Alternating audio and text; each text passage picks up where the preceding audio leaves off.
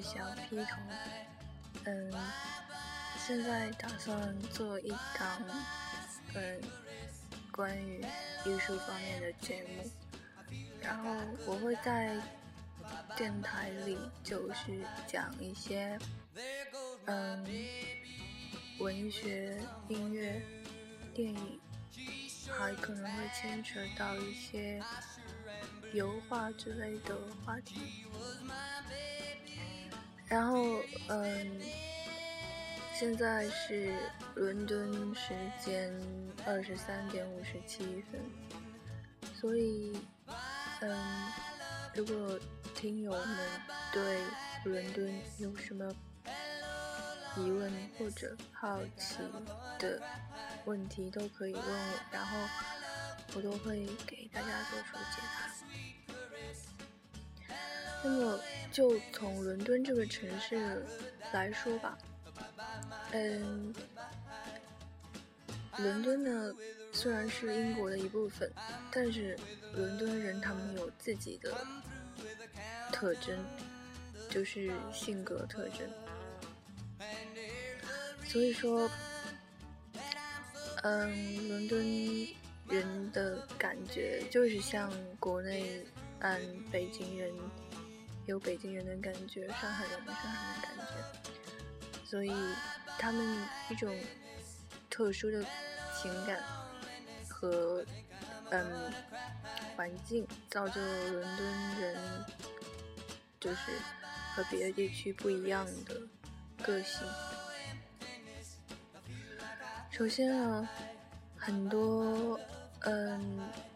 艺术活动或者是运动。都发生在伦敦。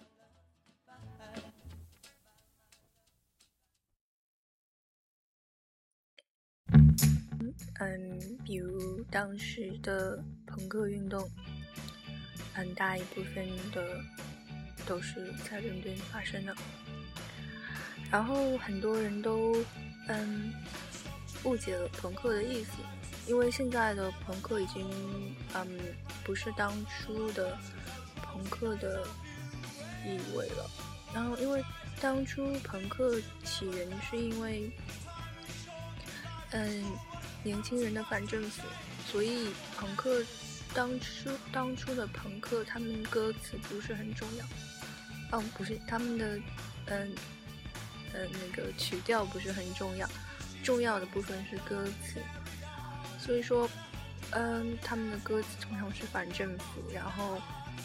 表达那年轻人对嗯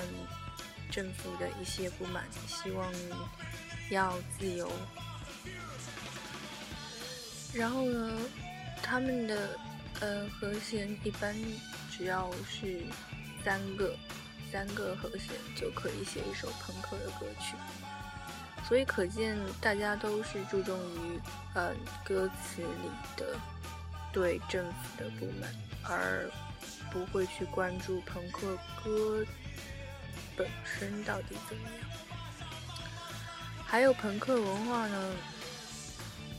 现在大家看到的都是那种，嗯，头发竖起来啊，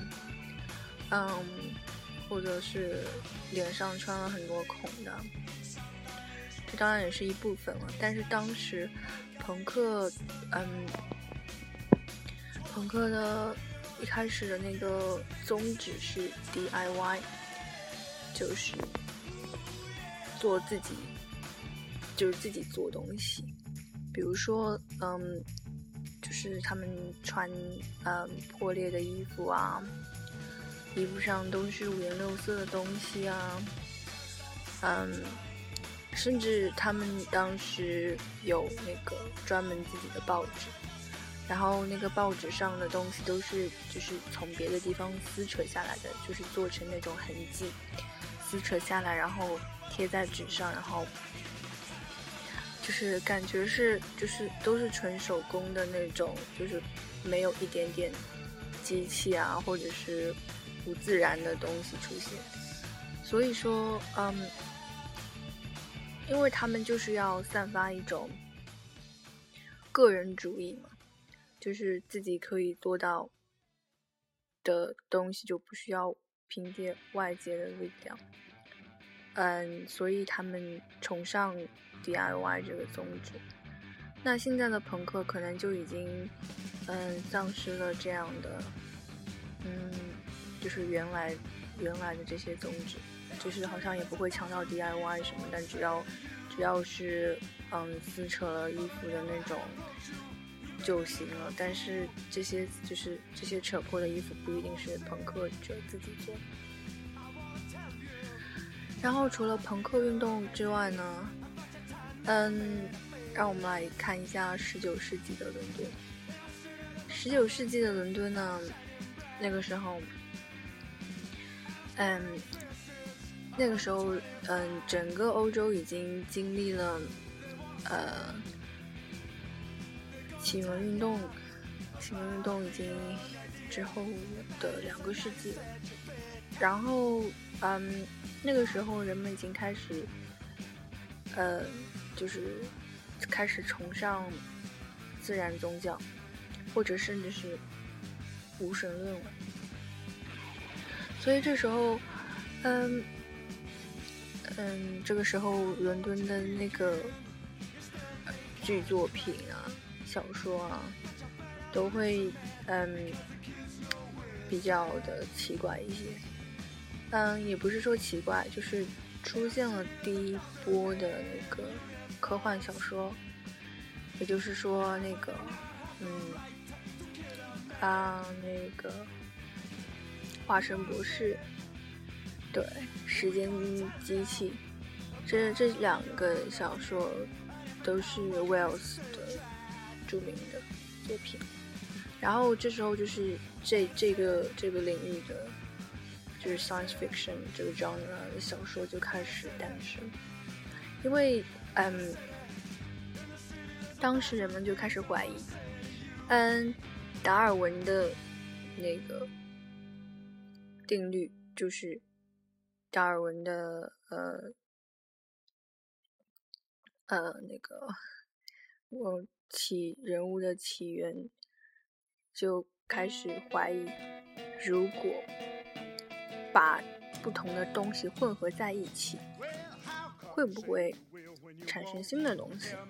或者说，人们开始怀疑，如果人并不是从，嗯，呃，从动物进化而来的，而是就是人从动物进化而来，但是又会进化回去，会怎么样？所以这个时候开始流行啊一种就是遐想。比如说，就是，但我我们叫它是一种 experimental ideas，就是想，嗯，把不同东西弄在一起会怎么样？会怎么样？所以，嗯，这个时候就开始有 science fiction 这个 genre 出现。嗯，这个这个时候呢，嗯，的主人公呢，主要是主要是嗯，呃。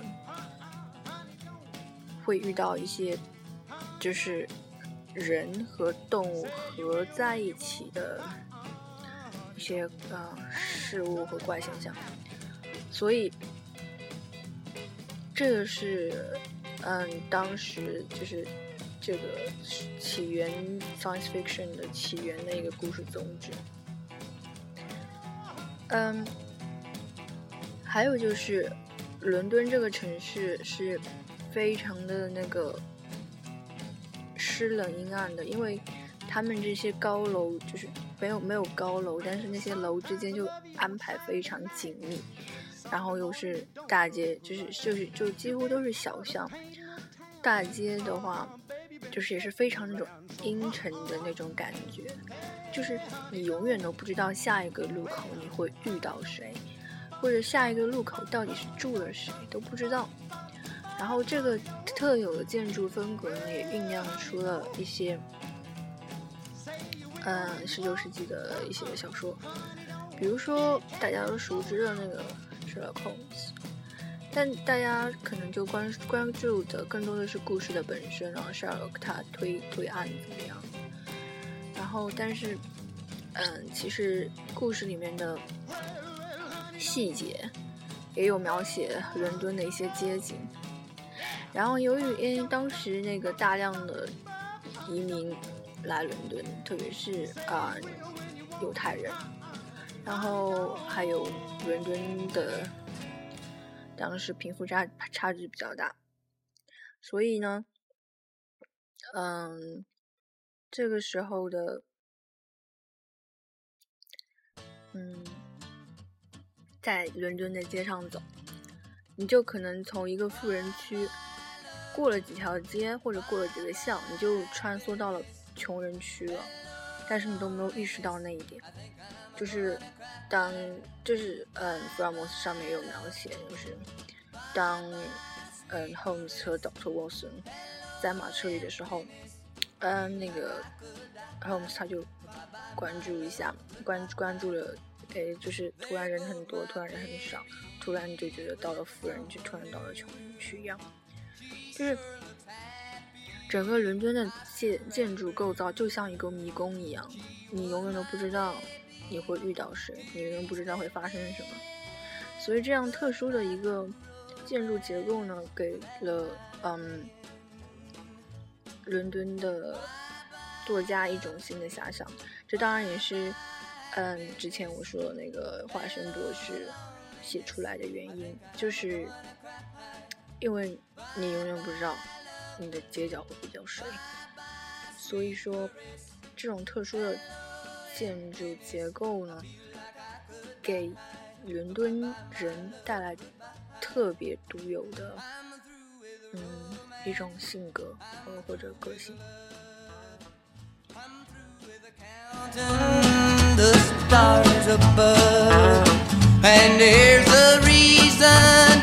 that I'm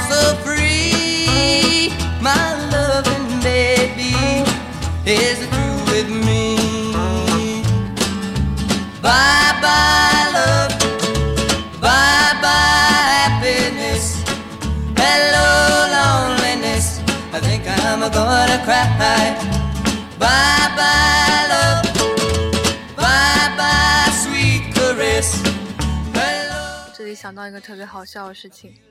就是我刚才说那个 science，呃，science 的原因，然后人们开始会幻想要那个实验，就是 experimental ideas，然后当时的人们就会认为，嗯。，science 是不好的，因为那会让人们变成疯子，就比如说，呃，华生博士里有提到的。嗯，人兽就是不明显什么，然后人的手上有有毛，就是兽毛那种。当然，这也是值得争议的，因为到底呃，science 有没有让人们变成怪兽？当然，以一个文学。嗯就是以那些文文人文学家的态度，他们是这么觉得的。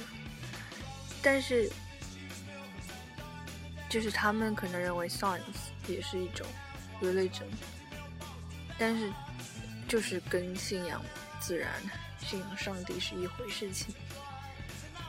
不过他们是有实验证明的，呃，science 会有实验证明。嗯，所以这也是很难说的事情，但毕竟是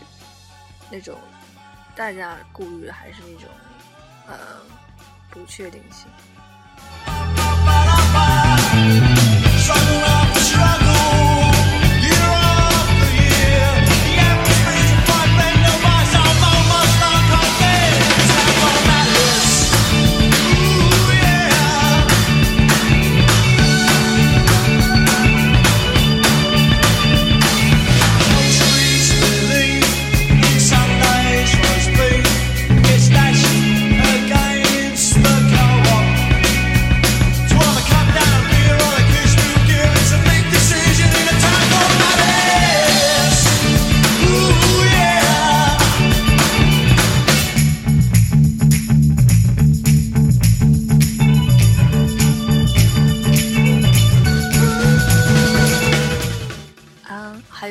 九世纪的伦敦，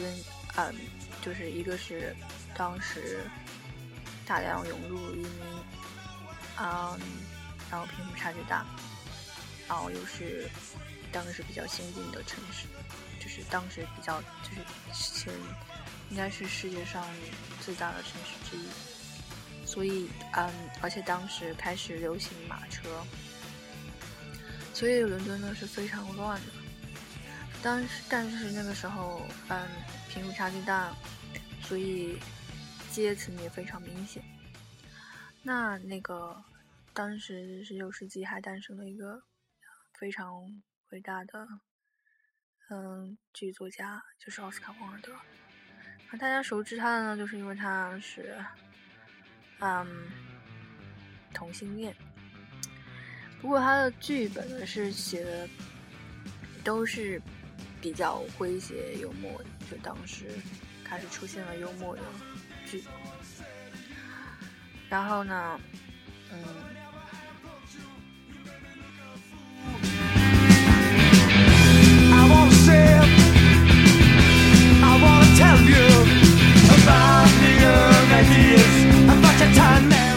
他笔下的人呢，都反映了一种呃高层次的。社会的社会上的人，呃，就是 high society representation。然后他，嗯，在在那个呃雾都，就是烟雾缭绕、迷宫般的伦敦下，